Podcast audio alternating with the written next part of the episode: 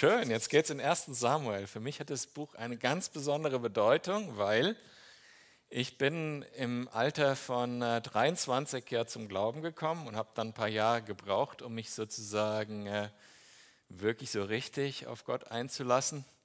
Und das erste Buch, wo ich richtig draus gelernt habe in der Gemeinde, wo ich dann hingegangen bin, das war die Calvary Chapel Siegen, war das erste Buch Samuel. Das hat mir äh, immer so viel bedeutet, dass ich tatsächlich, ich weiß nicht so genau, ich habe ja vor einigen Jahren den Mittwochsgottesdienst hier wieder gestartet. Ähm, wie lange ist das her?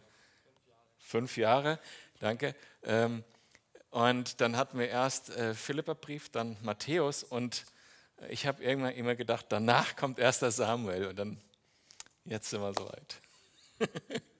Cool. Und ich freue mich total, dass ich den, den, das erste Kapitel machen darf. Und ähm, Samuel hat ja, äh, Samuel, Lukas natürlich, hat letzte Woche eine gute Einleitung gegeben in, ähm, in das Buch Samuel. Und ich will mal die drei Hauptpunkte äh, wiedergeben, was diese zwei, diese zwei Bücher, 1. und 2. Samuel, immer wieder behandeln, ist nämlich erstens Gott wird seinen gesalbten König senden. Zweitens, der, der Herr erhöht, erhöht, die Demütigen und erniedrigt die Hochmütigen. Und äh, drittens, ähm, der Herr wird seine Feinde vernichten.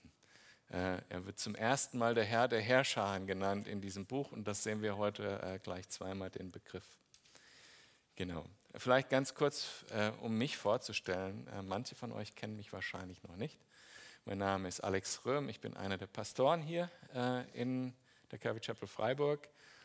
Ähm, ich mache das ehrenamtlich, ich habe noch einen anderen Beruf äh, und sonst habe ich eigentlich in der Regel predigt zweimal sonntags im Monat und jetzt haben wir so überlegt, vielleicht ab und zu mal wieder mittwochs. Und ich finde es total super, hier zu sein. Ja.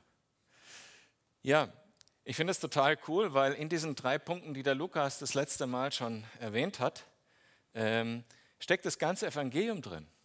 Und das äh, finde ich so stark, dass äh, dieses Buch so stark das Evangelium widerspiegelt, auch in der, in dem, in der großen Linie sozusagen. Ne? Ähm, der Herr wird seinen gesalbten König senden. Und es ist zunächst erstmal David in dem Kontext von Samuel, aber es geht natürlich auch um Jesus, Jesus, den Sohn Davids der irgendwann kommen wird. Und derjenige, der demütig ist vor Jesus, der weiß, ich habe ihm nichts zu bringen und er hat alles gebracht. Jemand, der weiß, dass er geistlich arm ist, wie Jesus sagt, selig sind die, die geistlich arm sind. Der demütig ist vor Gott, der wird von Gott erhöht, der wird errettet von Gott.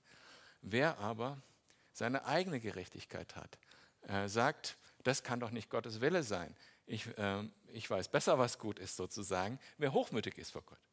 Also jemand, der sagt, du, das glaube ich nicht, dass es Gottes äh, äh, äh Wille ist, dies oder jenes, ich mache das einfach nicht.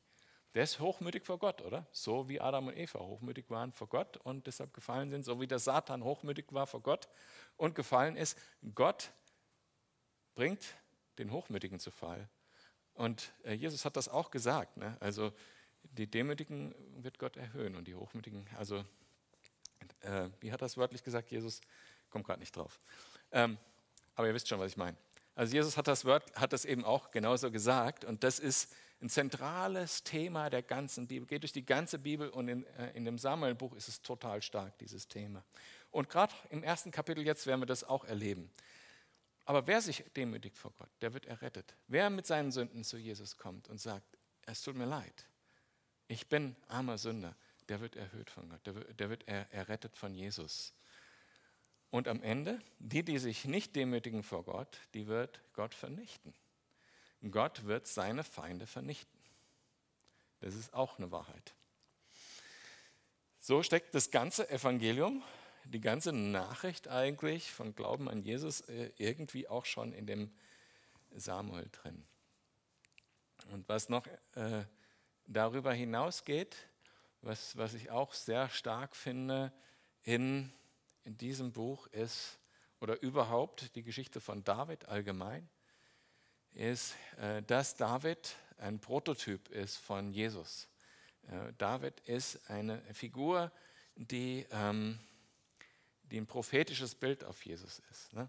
Ich meine, natürlich, natürlich war David nur Mensch, nicht Mensch und Gott wie Jesus. Deshalb hat er auch Momente gehabt, die nicht so cool waren und, äh, und so weiter. Und, ähm, aber er ist ein Bild, ein Skizze, ein Vorschatten auf Jesus drauf. Und deshalb können wir so viel über Jesus lernen, wenn wir äh, uns diese Geschichten anschauen. Das ist total spannend und super. Und wenn wir uns die ähm, Psalmen angucken, ist ja auch total interessant, dass David äh, ja in den Psalmen so betet, äh, oft so in der Ich-Form. Und eigentlich wissen wir dann, wenn wir es lesen, also viele Psalmen, äh, dass das irgendwann übergeht, dass zwar in der Ich-Form geschrieben ist, aber eigentlich äh, das über Jesus geht also, oder Jesus das spricht. Ne? So am Kreuz, Vater, warum hast du mich verlassen? Und so weiter. Ne? Oder ich bin ein, wie ein armer Wurm am, am Kreuz und so weiter. Also diese ganzen Psalmen, die eigentlich äh, Prophetien auf Jesus hin sind, die hat David aus der Ich-Perspektive geschrieben. Schon total, das finde ich schon total faszinierend, wie viel Gott äh, in David offenbart hat über seinen, seinen gesalbten König, der am Ende alle erretten wird, durch den wir errettet sind. Finde ich, macht diese Geschichten total stark.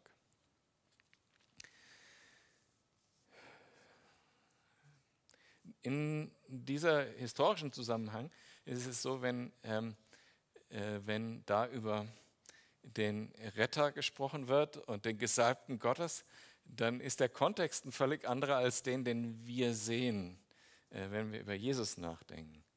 Also da ist der Kontext derjenige, der äh, den Sieg im Krieg geben wird gegen, in dem Fall bei David ganz viel die Philister, das ist einer der, der starken Feinde zu dem Zeitpunkt, der ähm, das Volk, dem Volk Frieden schenken wird, dem Volk äh, äh, Wohlstand geben wird, weil sie in äh, Frieden mit den Feinden, äh, die Feinde besiegt sind und sie in Frieden leben können. Ähm, David ist so ein Krieger. Ja, genauso wie Jesus auch ein Krieger ist. Und David ist gleichzeitig auch ein demütiger Herrscher. Das wird total stark sichtbar an vielen dieser Geschichten, wo David nicht das Recht in seine eigene Hand nimmt.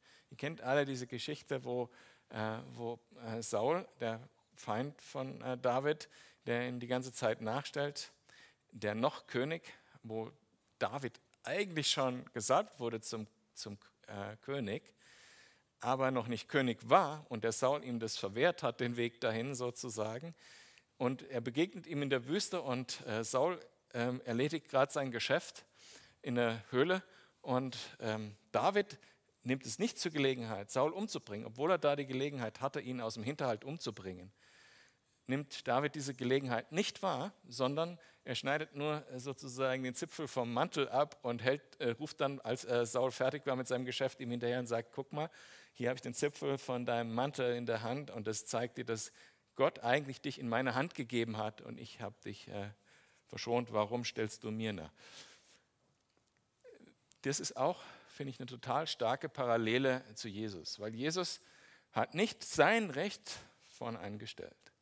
Jesus hätte ja nicht ans Kreuz gehen müssen. Jesus war der Einzige, der nicht den Tod verdient hat wegen der Sünde, weil er der einzige Mensch war, der jemals ohne Sünde gelebt hat. Und dennoch ist er freiwillig den Weg ans Kreuz gegangen, den niedrigen Weg, und ist den Willen Gottes gegangen und hat sich kreuzigen lassen. Ist auch ein König der Demut, als König der Demut gekommen, oder der Sanftmut genauer gesagt, als er äh, gekommen ist, um für uns zu sterben. Aber Jesus wird genau wie David, wenn er denn erhöht ist, wenn er jetzt wiederkommt, dann wird er als Krieger wiederkommen. Und er wird diese Welt erobern, er wird seine Feinde vernichten und er wird uns, seinem Volk, ein Leben in Frieden und in Glück schenken. Da gibt es also total viele Parallelen zwischen David und äh, Jesus.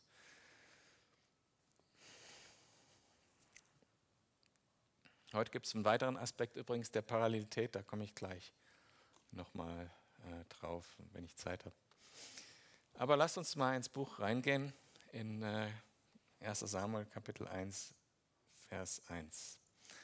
Vater, ich bitte dich, dass du uns deinen Geist schenkst, wenn wir dein Wort hören, dass wir deine Worte als deine Worte hören, dass sie in unser Herz fallen und ähm, uns Erkenntnis schenken über dich, dass unsere Beziehung zu dir wachsen kann hierdurch und dass unser Leben ähm, mit Sinn, mit Kraft, mit Fokus, mit Ausrichtung auf dich gefüllt wird. Und das, dazu brauchen wir dich, Heiliger Geist.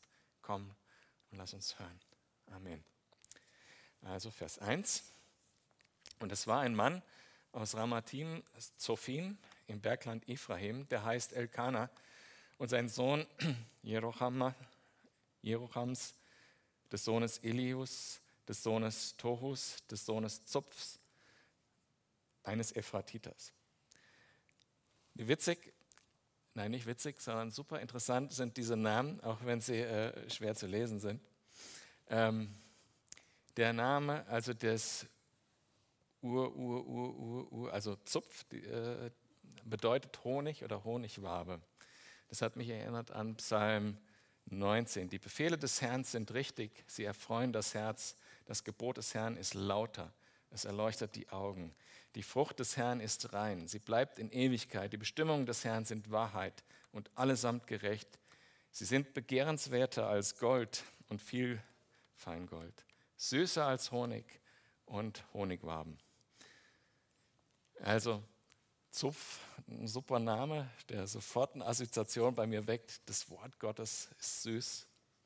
Tohu, der Ur-Ur, also der Nächste, der Name bedeutet demütig. Elihu, der Name bedeutet, er ist mein Gott. Jeroham bedeutet von Gott Geliebter oder Gott ist barmherzig. Elkanah, Gott hat geschaffen. Wenn wir das in so eine Reihe stellen, dann können wir sozusagen auch wieder das Evangelium in diesen Namen erkennen. Das Gesetz, vor dem wir demütig sein müssen. Wir sind aber von Gott geliebt und Gott ist uns barmherzig und Gott hat das Heil geschaffen für uns finde das total stark, dass manchmal solche Namen in der Bibel hintereinander stehen und so eine Aussage schon beinhalten, die das ganze Buch zusammenfassen und äh, eben die ganze Bibel de facto. Gott hat das Heil geschaffen im König Jesu. Vers 2. Er hatte aber zwei Frauen, die eine hieß Hannah, die andere Penina. Penina aber hatte Kinder und Hannah aber keine Kinder. Dieser Mann nun ging Jahr für Jahr hinauf aus seiner Stadt, um den Herrn der Herrscharen anzubeten und ihm zu opfern in Shiloh. Dort aber waren Hofni, Hofni und Pinehas, die beiden Söhne Elis, Priester des Herrn. Also hier wird zum ersten Mal der Name Herr der Herrscher verwendet, Herr Zebaoth in der Bibel. Ähm, auch hier sind die Namen interessant, aber äh, von, von den äh, Priestern, aber hauptsächlich deswegen, was in Kapitel 3, glaube ich, kommt. Ne? Hofni heißt Schläger oder Boxer und Penehas heißt äh, Mund aus Messing. Wir waren Geschwister, also kann man sich vorstellen, der eine auf den anderen, Mund aus Messing, na gut. Ähm, Finde ich auch interessant. Ja, die, das waren, sind keine guten Gestalten, das werden wir dann rausfinden. Ah, also Vers 4 weiter. An dem Tag ähm, nun, als Elkanah opferte, gab er seiner Frau Penina und allen ihren Söhnen und Töchtern Anteile vom Opfermahl. Hannah aber gab er einen doppelten Anteil, denn er hatte Hannah lieb. Aber der Herr hatte ihren Mutterleib verschlossen. Und ihre Widersacherin, also die andere Frau, reizte sie sehr mit kränkenden Reden, um sie darüber zu erzürnen, dass der Herr ihren Mutterleib verschlossen hatte. Und so ging es Jahr für Jahr. So oft sie zum Haus des Herrn hinaufzog, kränkte jene sie, dass sie weinte und nichts aß. Elkane aber, ihr Mann, sprach dann zu ihr, Hannah, warum weinst du? Und warum isst du nicht? Warum ist dein Herz so traurig? Bin ich dir nicht mehr wert als zehn Söhne? Also der Elkanah, der hat zwei Frauen.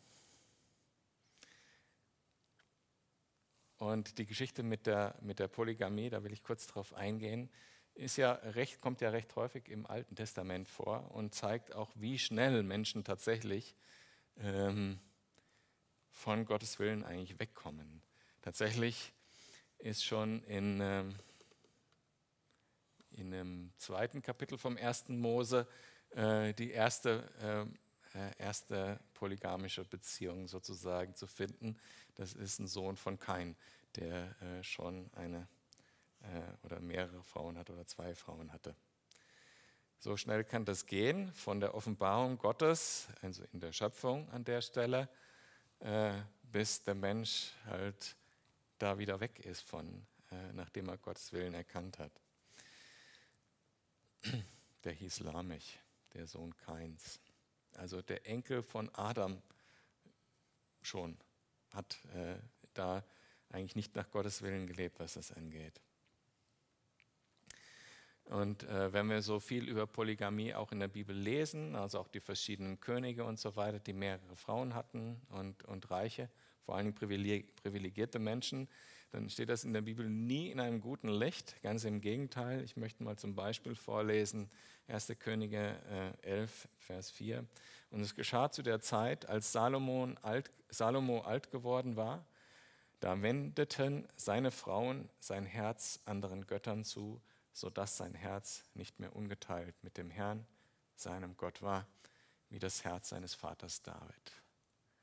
Das finde ich äh, so einer der richtig, finde ich, richtig bedrückenden Verse in der, in der Bibel, wenn man sich das Leben von Salomo anguckt, wie viel er gesegnet war von Gott. In seinem Königtum, aber auch in seinem, ich sag mal, äh, religiösen Dienst, im Tempel aufgebaut und so weiter, wie er gesegnet war durch Weisheit. Und er, gerade er, lässt sich äh, von seinen vielen Frauen, die er aus anderen, ähm, aus anderen Völkern genommen hat, eben ableiten, ab, äh, wie sagt man, wegführen von Gott.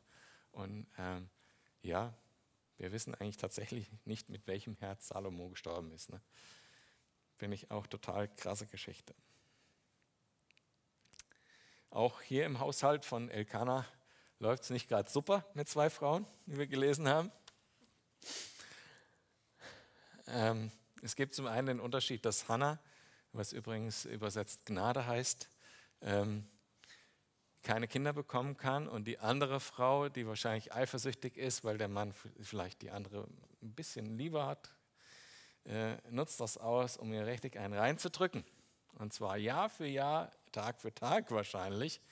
Und macht sie damit fertig, dass sie keine Kinder kriegen kann. Und das war, glaube ich, für die arme Hannah ein richtig hartes Leben, weil das war auch eine Schande, äh, so gesellschaftlich. Und es war auch etwas, was sie so vor ihrem Mann weniger wertvoll gemacht hat, ja, weil sie ihm keine Nachkommen geschaffen hat.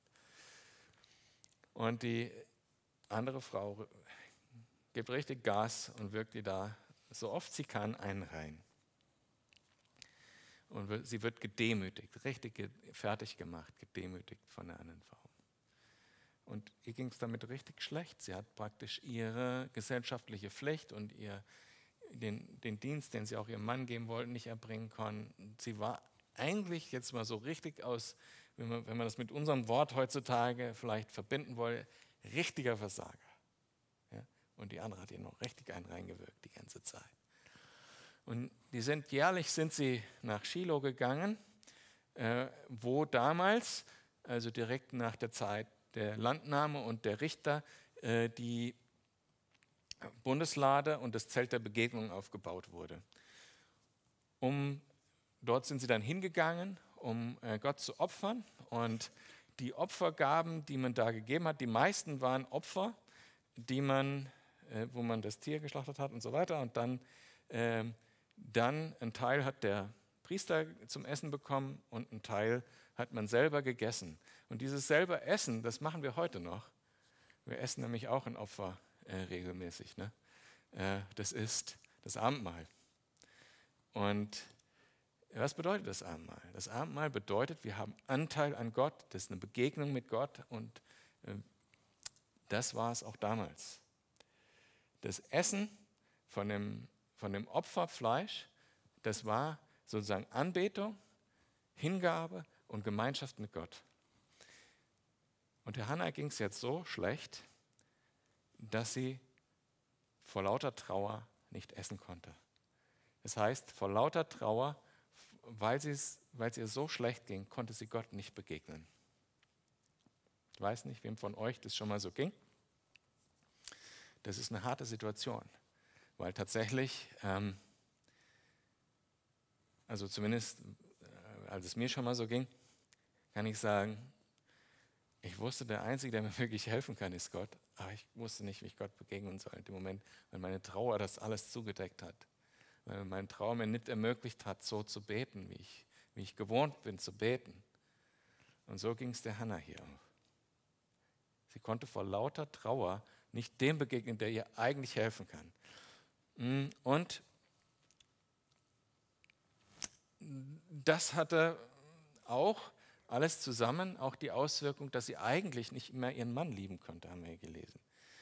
Der Mann, der eigentlich ihr wirklich sich rührend um sie gekümmert hat. Ne? Also der wirklich, wir haben es gerade gelesen, wie er auf sie zugegangen ist, ihr sogar das Doppelte vom Opfer mal geben wollte. Du, ich wünsche mir so sehr, dass, dass du Gott nah, wieder nahe kommst, damit du Frieden findest im Herzen.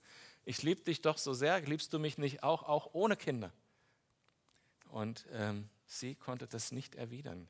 Sie konnte ihrem Mann nicht mehr begegnen, sie konnte Gott nicht mehr begegnen. So hat die andere Frau sie fertig gemacht, aber sie sich wahrscheinlich auch selber, weil sie sich gefühlt hat wie ein Versager. So, Situation. Das war's. Und ähm, ich vermute, dass sie sehr viel gebetet hat, trotzdem. Also einfach irgendwie Gott versucht hat zu sagen, was sie sich wünscht. Ich will ein Kind. Und irgendwie hat sie das vielleicht 20 Mal gesagt und dann hat sie gesagt, hat eh keinen Zweck.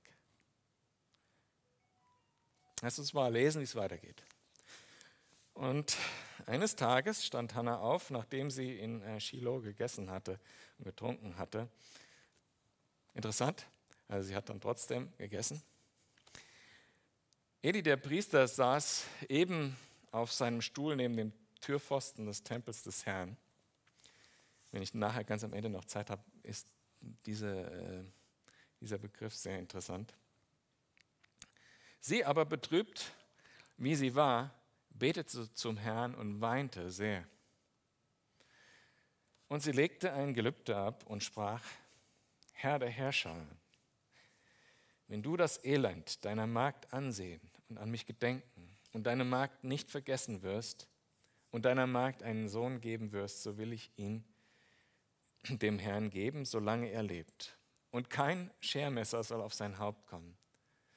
Während sie nun lange vor dem Herrn betete, beobachtete Eli ihren Mund. Hannah aber redete in ihrem Herzen, nur ihre Lippen bewegten sich. Doch so, dass man ihre Stimme nicht hörte. Da meinte Eli, sie wäre betrunken. Und Eli sprach zu ihr, wie lange willst du betrunken sein? Gib den Wein von dir. Hannah aber antwortete und sprach, nein, mein Herr, ich bin eine Frau von beschwertem Gemüt. Wein und starkes Getränk habe ich nicht getrunken, sondern ich habe mein Herz vor dem Herrn ausgeschüttet.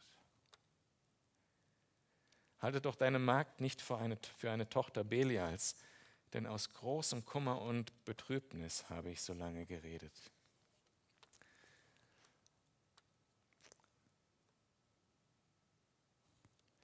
In einem Jahr überwindet Hannah sich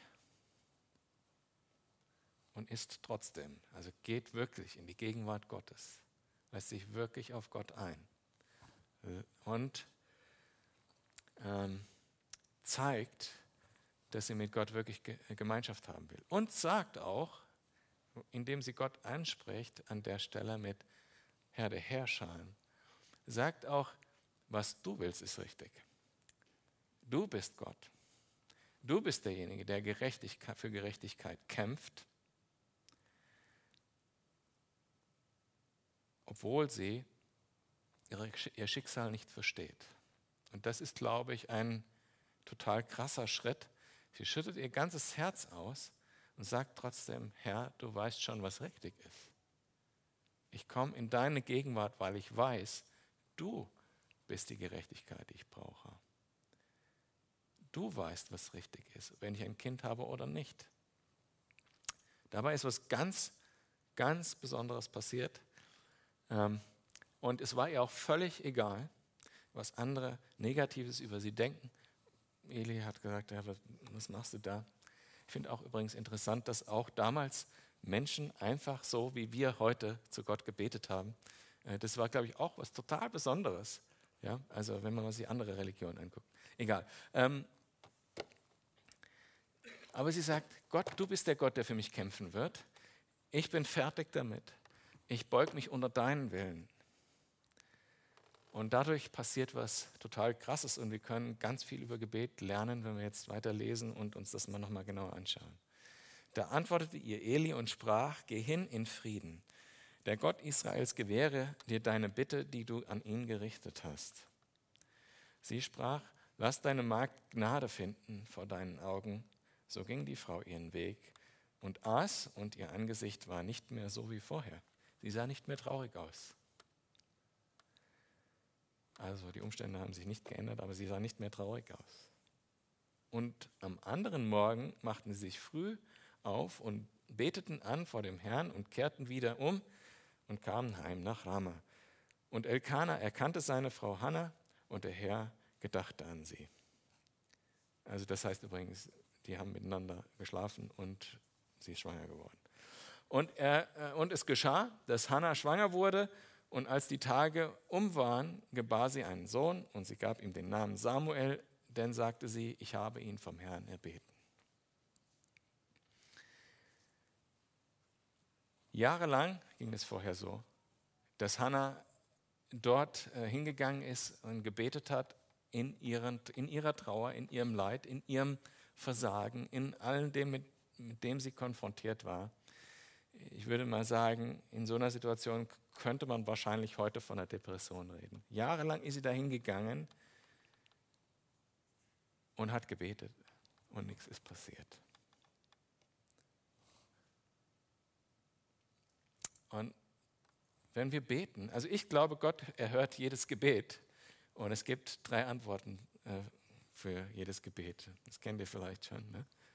Die Antwort kann sein Ja, Nein oder Warten. Nur warten ist äh, nicht warten, warten. Also nicht so, sondern warten ist das Warten, was auch David in den Psalmen ab und zu mal verwendet. Das Harren auf Gott. Das ist ein aktives Warten, in dem man nicht nur äh, die Zeit vergehen lässt, bis was passiert, sondern aktiv sich ausstreckt nach Gott und das hat Hannah hier getan und dabei ist was passiert. Sie aktiv sich ausgestreckt nach Gott. Sie hat sich einfach hingegeben, sozusagen, Gott, dein Wille ist richtig. Und dadurch passiert was, was im Gebet dann oft passiert. Wenn die Antwort Harren ist, dann muss noch was passieren, nämlich folgendes. Gott verändert das Herz des Betenden. Und das ist hier passiert. Gott hat gewartet. Gott hat wusste schon, dass die Hannah die richtige Mutter ist für den Propheten, den er bringen wollte, um das alles passiert ist, was dann passiert jetzt. Ne? Gott hat das schon total gewusst. Es war sein Wille, dass Samuel geboren wird von Hannah, dass Hannah ihn zum Tempel bringt, dass Gott ihn ansprechen kann und alles, was dann kommt. Gott wusste das alles schon. Gott brauchte nur jemanden, der sich zur Verfügung stellt, demütig zur Verfügung stellt als sein Diener, seine Dienerin. Und das Gebet wollte er erhören. Er hat das wahrscheinlich extra so gemacht.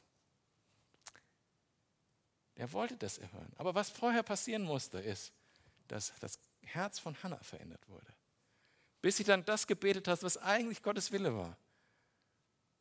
Nämlich, ich werde diesen Sohn bekommen und ich werde ihn zum Tempel bringen und ich werde ihn dir weihen und er wird heilig leben, er wird sich nie die Haare scheren, er wird ganz dir gehören. Und dann erhört Gott das Gebet. Und das ist ein Geheimnis für Gebet. Wenn wir bereit sind, dass wir nicht nur unser Zeug abladen und sagen, mach mal, so Genie-mäßig. Ja, ich brauche jetzt, äh, ich kann eine schöne Geschichte von mir erzählen. Vor ein paar Jahren habe ich so gedacht, das wäre doch cool, wenn ich ähm, nur noch zwei Tage die Woche arbeiten müsste oder so und dann viel mehr Zeit für die Gemeinde hätte. Dazu müsste ich ungefähr folgenden Tag, also da war ich selbstständig noch, dafür müsste ich ungefähr folgenden Tagessatz realisieren. Und dann habe ich ganz konkret gebetet, Gott schenken den Kunden euch zwei Tage die Woche für sonst am besten in Freiburg und so. Ich habe mir die ganze Lösung parat gelegt und habe dann gebetet und dann irgendwann habe ich gesagt, Gott, wieso nicht? Ist doch alles logisch. Ja? Ist natürlich nie passiert, Gott hat das irgendwie jetzt anders gemacht. Funktioniert so nicht. So funktioniert das nicht. Unsere Lösungen sind nicht Gottes Lösungen, sondern Gott hat seine Lösung. Und wenn wir beten, dann möchte er zu uns reden, unser Herz verändern, dass wir dann nach seinem Willen beten können, dass es dann kommen kann und wir bereit sind für das, was er vorhat, an Segen für uns. Und er weiß es echt am besten.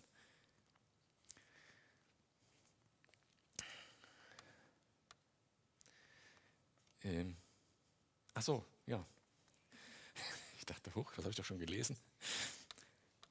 Äh, da ist was ganz Besonderes passiert. In Vers 11, da war das, wo es, wo, wo es heißt, sie legte ein Gelübde ab und so weiter.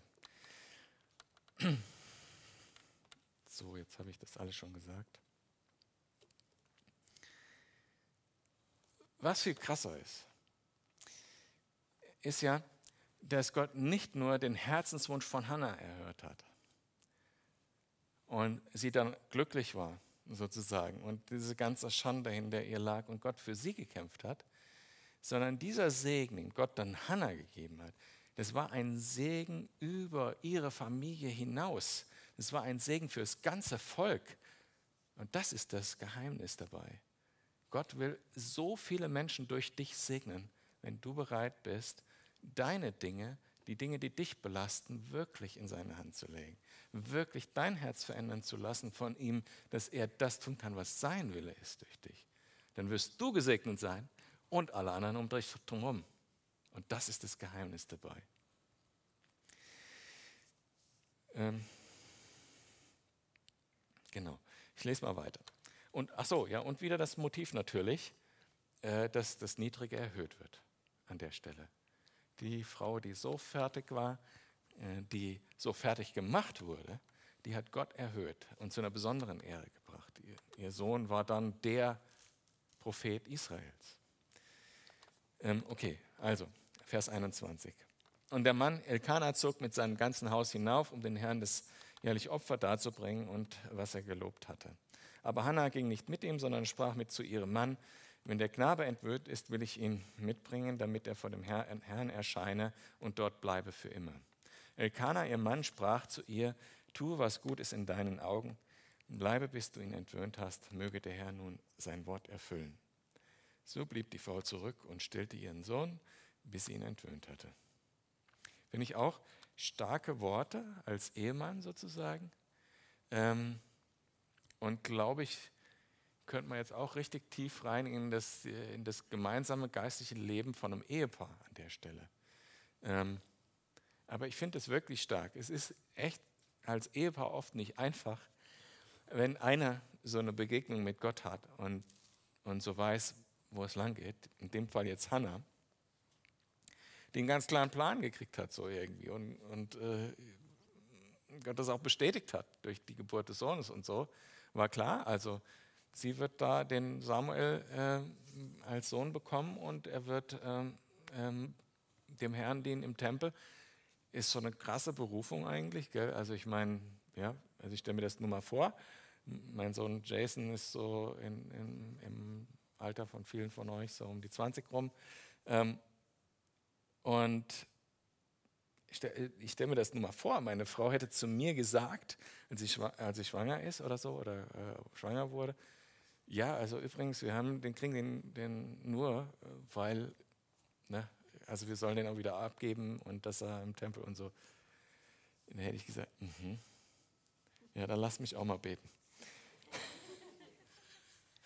Also versteht, was ich meine. Es ist, es ist auch total krass, wenn ein Ehepaar geistlich äh, sozusagen so einander vertrauen kann, dass so eine Berufung auch tatsächlich Gestalt gewinnen kann Dadurch kann Gott was Besonderes tun. Und das ähm, ist so meine Überzeugung, kann man eigentlich nur aufbauen ähm, relativ am Anfang von der Beziehung. Wenn man sich erstmal in so eine bequemliche Lage eingewöhnt hat, äh, nicht zusammen zu beten mm, und so weiter, dann passieren Dinge, äh, also ich berichte da leider aus schlechter Erfahrung, ähm, dann, dann passieren da sogar Dinge, dass man eifersüchtig ist auf den Ehepartner, wenn er was mit Gott erlebt, wenn man das gerade selber nicht hat. Das ist total krank eigentlich. Ne? Und man muss sich dann von Gott korrigieren lassen und so. Und das ist alles viel mühsamer, als wenn man das von Anfang an macht. Und das finde ich aber hier stark. Ne? Dass, dass der Elkaner, also über diesen ganzen Konflikt oder diese Gespräche wird uns hier nichts berichtet. Es steht da so lapidar da. Er sagt ja, Gott soll das erfüllen, was er dir gesagt hat. Krass, ja. Also was da an Geschichte miteinander dahinter steckt von diesem Ehepaar und so. Finde ich total stark. Also äh, Vers 24.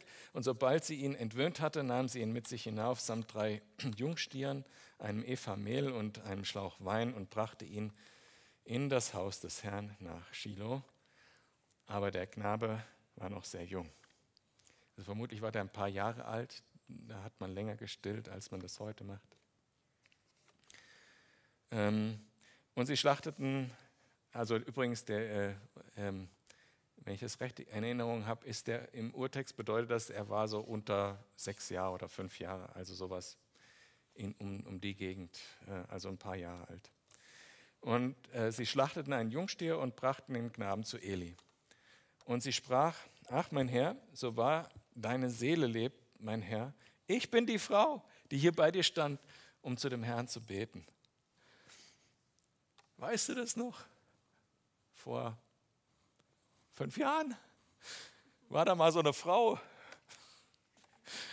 die hast du gesegnet. Ich bin die Frau. Passiert uns auch manchmal. Also gerade wenn es um, um das Thema äh, Kinderwunsch geht. Ne? Das ist echt interessant. Also das erleben wir doch echt häufig in der Gemeinde, dass dann so ein Gebet und dann tut Gott was und dann kommen Leute irgendwie, ja, das ist das, äh, die Erhörung des Gebets und ja, man erinnert sich natürlich daran nicht mehr. Ne? Ja. Ja, das ist ähm, total witzig. Ja. Ähm, also, und hier ist das Ergebnis, ne? Danim. Ähm, ich habe um diesen Knaben gebeten, Vers 27. Äh, nun hat der Herr meine Bitte gewährt, die ich an ihn gerichtet hatte. Darum übergebe ich ihn auch dem Herrn. Alle Tage seines Lebens sei er dem Herrn übergeben. Und er betete dort den Herrn an. Hannah hat ihr Gebet ernst gemeint. Und ich denke, das ist ein zweites,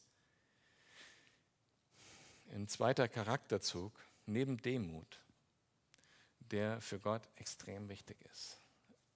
Wenn Gott nachfolgen will und ihm dienen will, ist Demut schon mal ganz zentral. Also ohne Demut kann man keinen Segen erhoffen von Gott. Also wer hochmütig ist gegenüber Gott, dem widersteht Gott, sagt die Bibel ganz klar. Aber das zweite Kriterium ist Treue. Zu seinen Zusagen stehen, ähm, dem Gott hinterherlaufen äh, und dranbleiben und das tun, was man ihm gesagt hat, was man tun würde.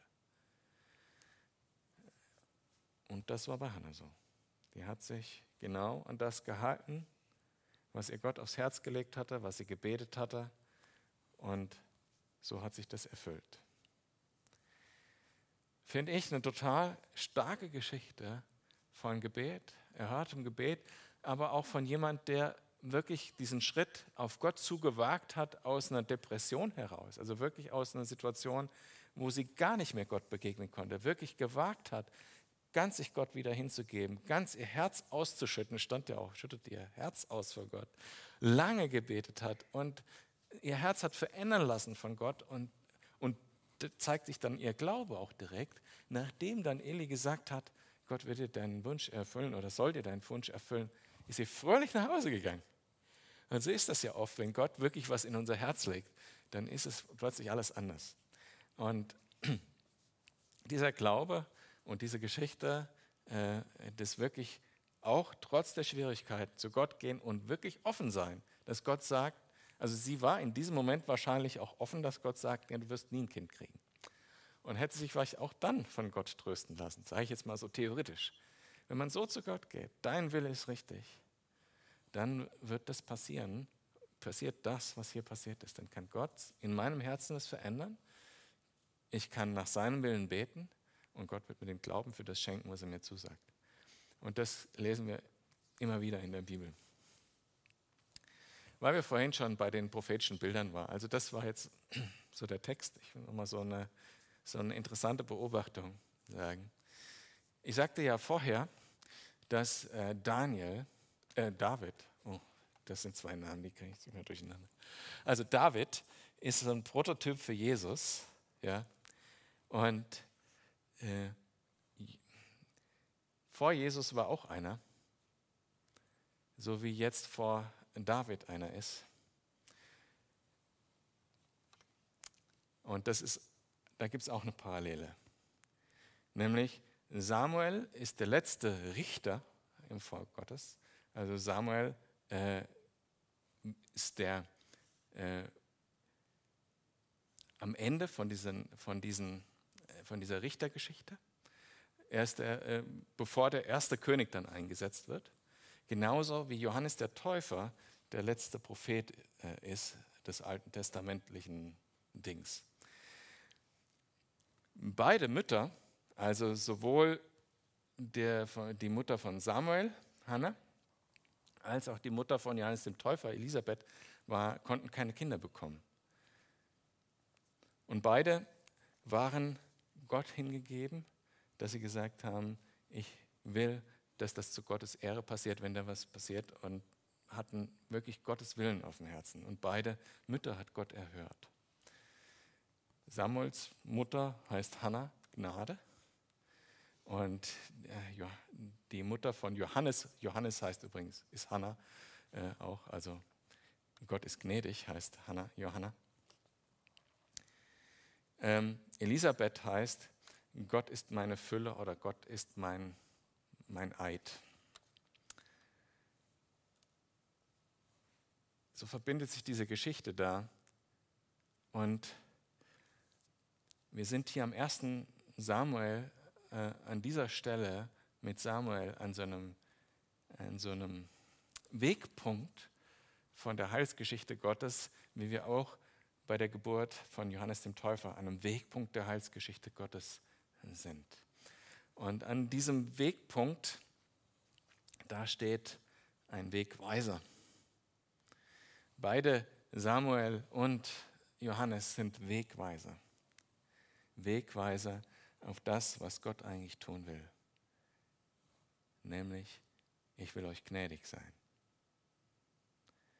Das ist passiert mit Jesus, das ist auch passiert mit äh, David. Ich will euch gnädig sein. Das ist der Wegweiser, der an dieser Weggabelung steht. Ganz krass, äh, eben auch diese, dieser Wegweiser, wie er für Johannes den Täufer äh, auch in, in Jesaja vorhergesagt ist und so weiter.